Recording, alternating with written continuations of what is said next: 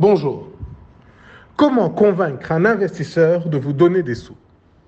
Au début de ma carrière, je m'adressais uniquement à des investisseurs dont le métier est d'investir. C'est l'une de mes pires erreurs. D'abord, je devais les éduquer sur mon industrie, mon métier et mon marché. Ensuite, je devais leur prouver la viabilité de ces derniers avant de leur démontrer l'efficience de ma structure.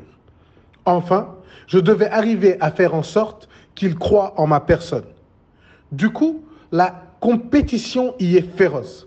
Et vous passez du temps, et vous dépensez de l'argent, et vous switchez votre focus de votre activité pendant des mois ou des années, avec très peu de chances de résultats. Effectivement, un investisseur sous nos cieux rencontrera 500 entrepreneurs par an en moyenne pour investir uniquement dans trois entreprises. J'ai compris cela tard, mais dans mon cas, cela a marché à tous les coups quand j'ai ciblé des pionniers ayant réussi dans les secteurs d'activité où, mes entreprises à financer évoluaient.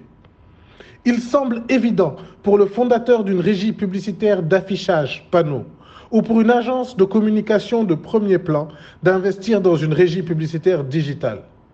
Pour un grand commerçant d'investir dans une plateforme de e-commerce. Pour une banque d'investir dans une fintech.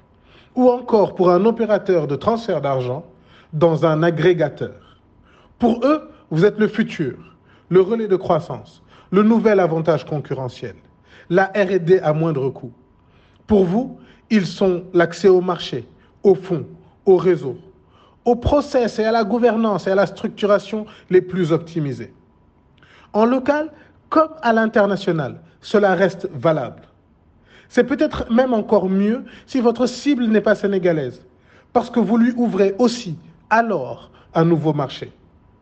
S'inscrire en héritier de pionniers dans la pérennisation et la transmission de leur patrimoine est la stratégie la plus efficiente dans mon expérience pour lever des fonds. Merci.